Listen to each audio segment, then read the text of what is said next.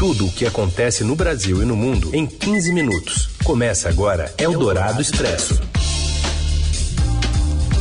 Olá, tudo bem por aí? Bem-vindo, bem-vinda. Eldorado Expresso começando por aqui, reunindo as notícias que importam no meio do seu dia, já na reta final da semana. Eu sou a Carolina Ercolim.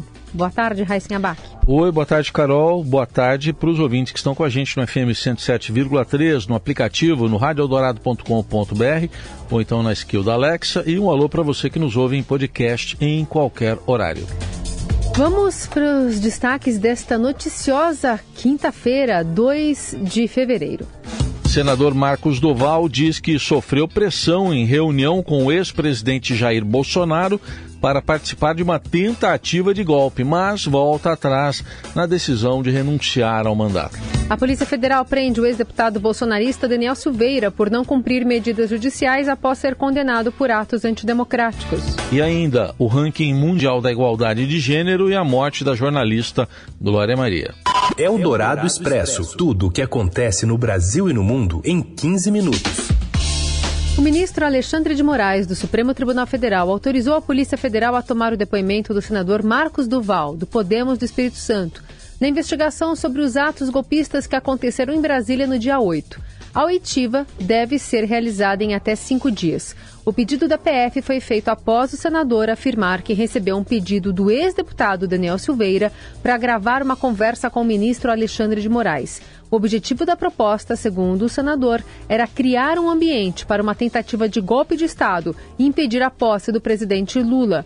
Em entrevista coletiva em seu gabinete nesta quinta, Marcos Duval afirmou que o ex-presidente Bolsonaro participou da reunião em que o pedido foi feito por Daniel Silveira, mas não partiu dele a iniciativa para articular o golpe. A proposta não partiu dele, não, partiu do Daniel. O Daniel é que estava conduzindo a reunião e, repetindo, a, o meu entendimento ficou claro do tipo, presidente, se eu conseguir um senador para gravar, você topa? Como se fosse isso. Não foi dito isso, mas deu para entender que seria isso. Se eu falasse, não, eu topo, possivelmente o presidente poderia, poderia dizer, ah, então vamos pensar nisso. Mas ele estava ali tentando convencer eu e ele dessa possibilidade. Questionado se Jair Bolsonaro concordou com o que foi dito, o parlamentar disse não ter certeza se o presidente estava convencido da proposta. Duval também voltou atrás na decisão de deixar o cargo. Disse que a posição sobre se afastar do mandato ainda está indefinida e que vai conversar com a sua equipe. O senador Flávio Bolsonaro, filho do ex-presidente Bolsonaro, saiu em defesa do pai nesta quinta após as acusações de coação moral contra o senador. Em plenário, Bolsonaro, filho, né, Flávio, afirmou que as declarações não configuram um crime sobre o, o que está sendo noticiado hoje com relação à fala do senador Marcos Duval. Ele já havia me relatado o que tinha acontecido, que isso iria né, ser trazido a público.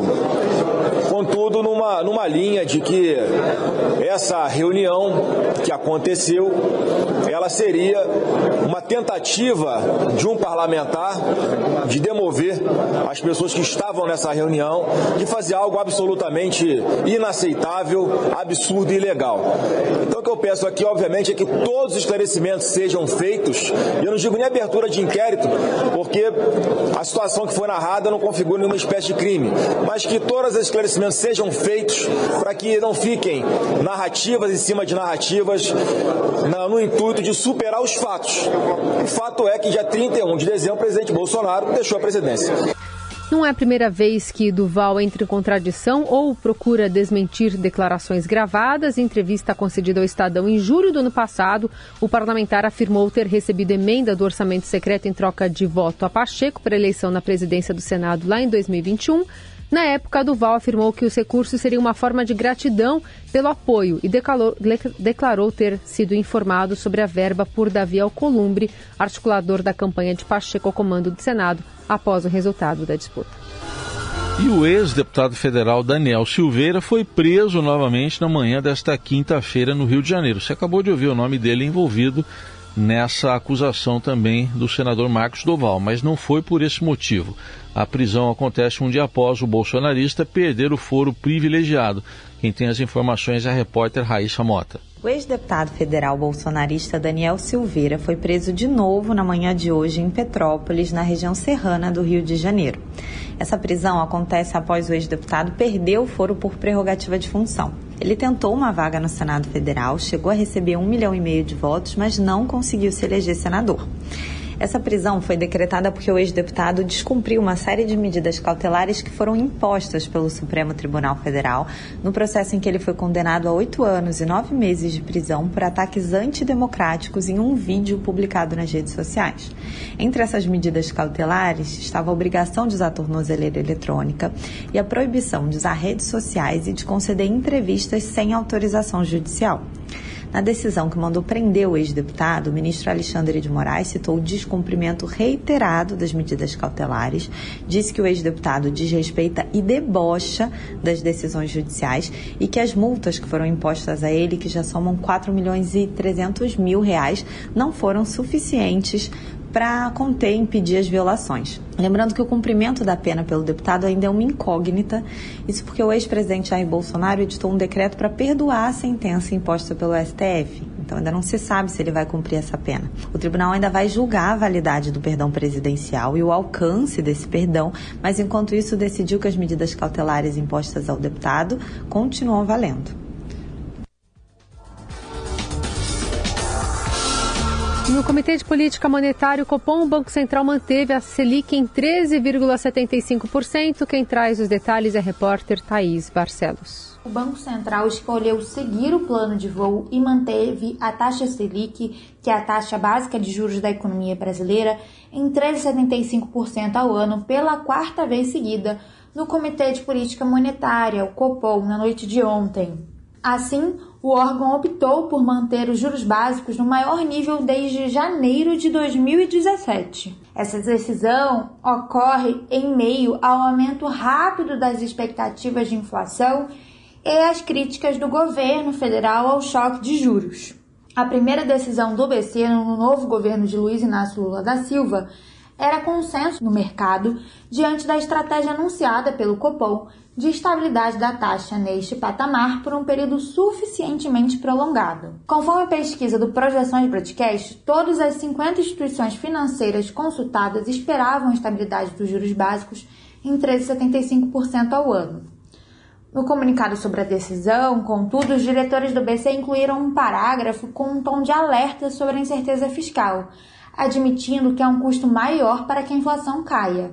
O Copom também admitiu que a alta das expectativas pode forçar a manutenção da taxa de juros por um período mais longo de tempo do que o projetado anteriormente. Na visão do mercado financeiro, o aumento das expectativas de inflação, que é uma espécie de inflação contratada, uma inflação futura contratada, tem relação com os temores com a sustentabilidade das contas públicas no país e também com as críticas que vêm sendo feitas pelo novo governo em relação a assuntos que envolvem o Banco Central, como o nível da taxa de juros, a autonomia formal do Banco Central e também o nível da meta de inflação. Ou seja, apesar da autonomia formal do Banco Central, que mantém a mesma composição agora no início do governo Lula, de que tinha na administração do governo Jair Bolsonaro, o órgão já entrou na mira do governo. No comunicado de ontem, o Banco Central mais uma vez reforçou que irá perseverar na estratégia até que não apenas ocorra a desinflação esperada, mas também que se consolide a ancoragem das expectativas em torno das metas. O Copom enfatizou novamente que os próximos passos da política monetária poderão ser ajustados e repetiu que não hesitará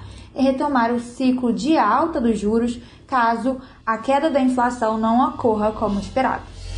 E aí o dólar comercial é negociado abaixo dos R$ reais nesta quinta-feira pela primeira vez desde junho do ano passado. Por volta das 11 da manhã, a moeda americana caía 1,63% frente ao real, cotado a R$ 4,97.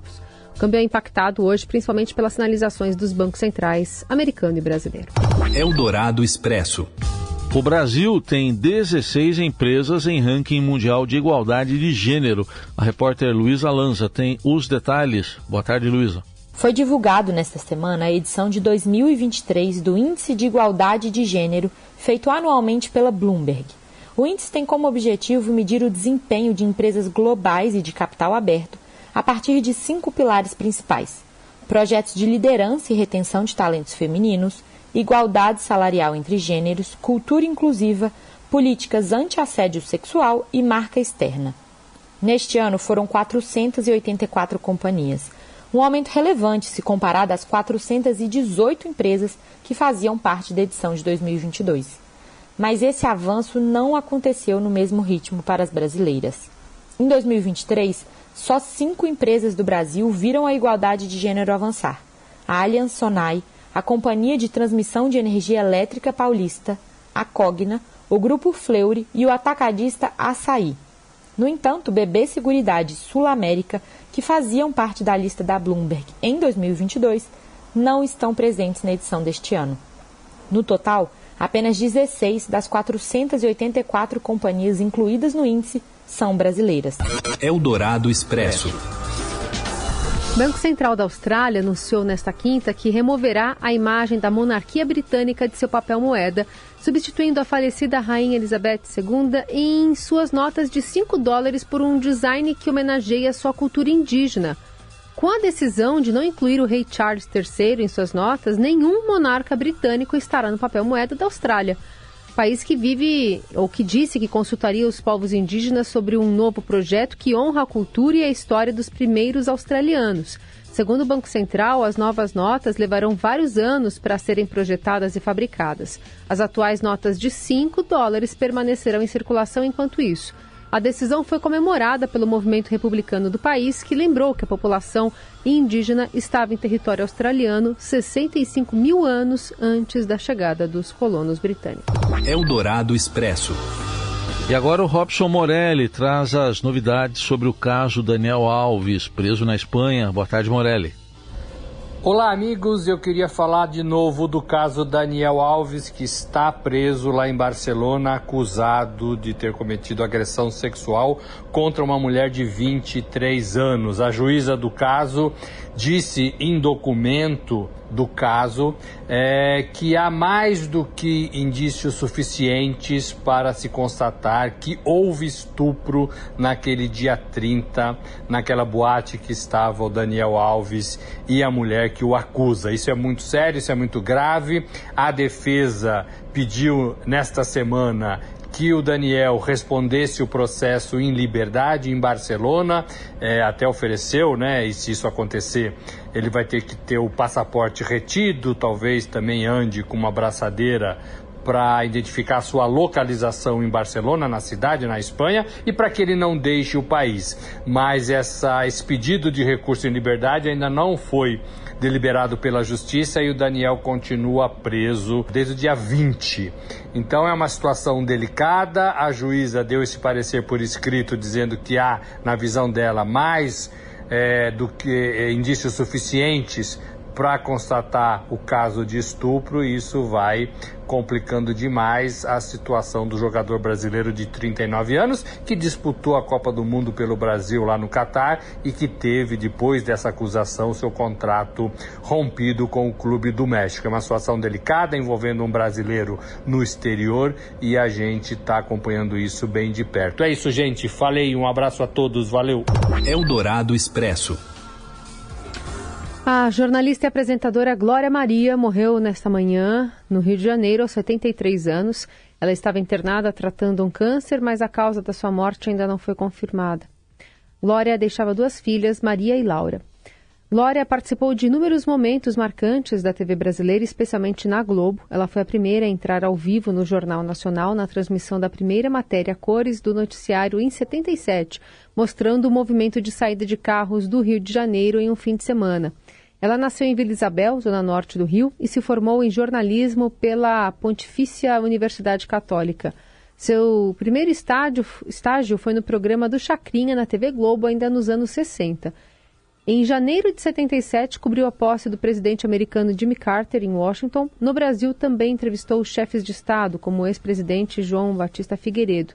A gente ouve um trecho da entrevista que ela deu ao programa Roda Viva em 2022, lembrando a cobertura durante a ditadura militar e o racismo praticado pelo ex-presidente Figueiredo, que dizia que é, não queria deixar aquela neguinha chegar perto dele. Eu tive uma experiência horrível com o general Figueiredo, foi horrível. Mas eu cobria o Ministério da Guerra sempre na época da ditadura, porque assim, era o final, o final, o final do governo Médici. E aí eu continuei lá. Então, eu conseguia porque essa coisa, assim, eu não sabia que não podia e eu ia. Eu era muito menina, eu não sabia que é, ainda que eu não podia ser daquele jeito dentro de uma ditadura militar. Então eu ia, eu ia lá, perguntava o que eu queria, eles olhavam para minha cara assim, de onde essa maluca saiu? E esse episódio do Figueiredo era uma coisa horrorosa, mas eu não tinha essa preocupação dele me, me mandar prender, de fazer nada comigo, porque e eu sempre achava assim, se ele mandar fazer alguma coisa, eu mando ele para outra coisa. Eu sempre tive essa visão de que tudo podia dentro daquele trabalho que eu estava fazendo. E dentro dessa visão, eu ia em frente. Por exemplo, quando o Geisel saiu, ele deu a última entrevista, ele me recebeu na casa dele, lá em Petrópolis. Aí o Figueiredo, na vez dele, quando eu fui querer que ele não recebeu, eu fui tentar pular o muro. Foi uma. Meu Deus, imagina pular o muro da casa do Figueiredo. Ele botou tudo quanto ela milico para me botar para correr, mas eu não corri, eu fui não corria. Lá. Na Globo, Glória Maria ficou conhecida pelas matérias especiais e viagens a lugares exóticos, especialmente a partir de 1986 quando passou a integrar a equipe do Fantástico, programa do qual foi apresentadora entre 98 e 2007. A jornalista participou ainda de coberturas relevantes como a Guerra das Malvinas, a invasão da Embaixada Brasileira do Peru por um grupo terrorista, os Jogos Olímpicos de Atlanta e a Copa do Mundo da França. Depois que encerrou sua passagem pelo Fantástico, Glória Maria ficou dois anos longe do ar para se dedicar a projetos pessoais, como as viagens à Índia e à Nigéria, onde trabalhou como voluntária. Nesse período, adotou as meninas Maria e Laura. Assim, fechamos o Eldorado Expresso desta quinta. Mais atualizações de todo o noticiário você segue acompanhando nas plataformas digitais do Estadão. Uma boa quinta. Boa quinta, até amanhã. Você ouviu Eldorado Expresso tudo o que acontece no Brasil e no mundo em 15 minutos.